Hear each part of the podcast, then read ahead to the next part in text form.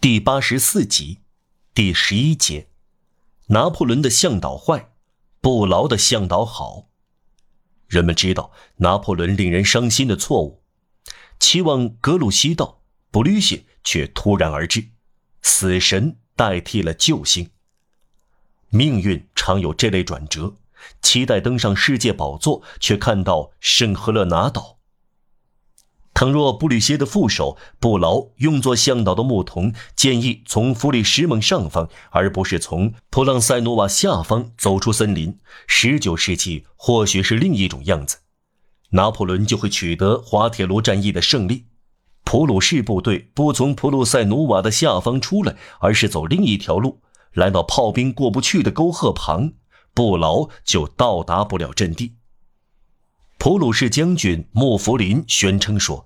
再晚一个小时，布吕歇就会看不到威灵顿站在那里了。这一仗完蛋了。可以看到，布劳来的正是时候。再说，他已经姗姗来迟。他在迪昂山扎营，拂晓就启程，但是道路难走，他的几个师在泥泞中跋涉，车辙没到炮车的轮毂。另外，要从瓦夫尔的窄桥上渡过迪尔河。通往桥上的路被法军放了火，炮兵的弹药和运货车无法在两行燃起大火的房屋之间通过，要等到大火熄灭。布劳的前锋直到中午还没有到达圣朗贝尔教堂。如果战事提前两小时，四点钟就可能结束，布吕歇会陷入拿破仑获胜的战场上。偶然性真是太大了，与此相应，我们无法掌握无限。从中午起，皇帝用望远镜首先看到天边有样东西，吸引了他的注意。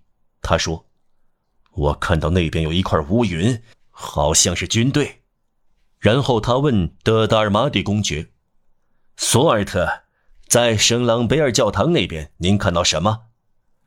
元帅举起望远镜，回答道：“有四五千人，陛下，显然是格鲁希。可是，在雾中。”这一点纹丝不动，参谋部里人人的望远镜都在研究皇帝发现的这块乌云。有的人说，这是纵队在休息；大部分人说，这是树。事实是，乌云没有动。皇帝抽出多蒙的轻骑兵师去侦查这个疑点。布劳确实没有动，他的前锋很弱，无法作战，要等待主力。他也接到命令，先集结兵力，再投入战斗。到五点钟，布吕歇看到威灵顿的危险，命令布劳攻击，说出了这句出色的话：“要给英军活命的空气。”不久，罗辛、希勒、哈克和里塞尔各师展开在洛伯军团的前面。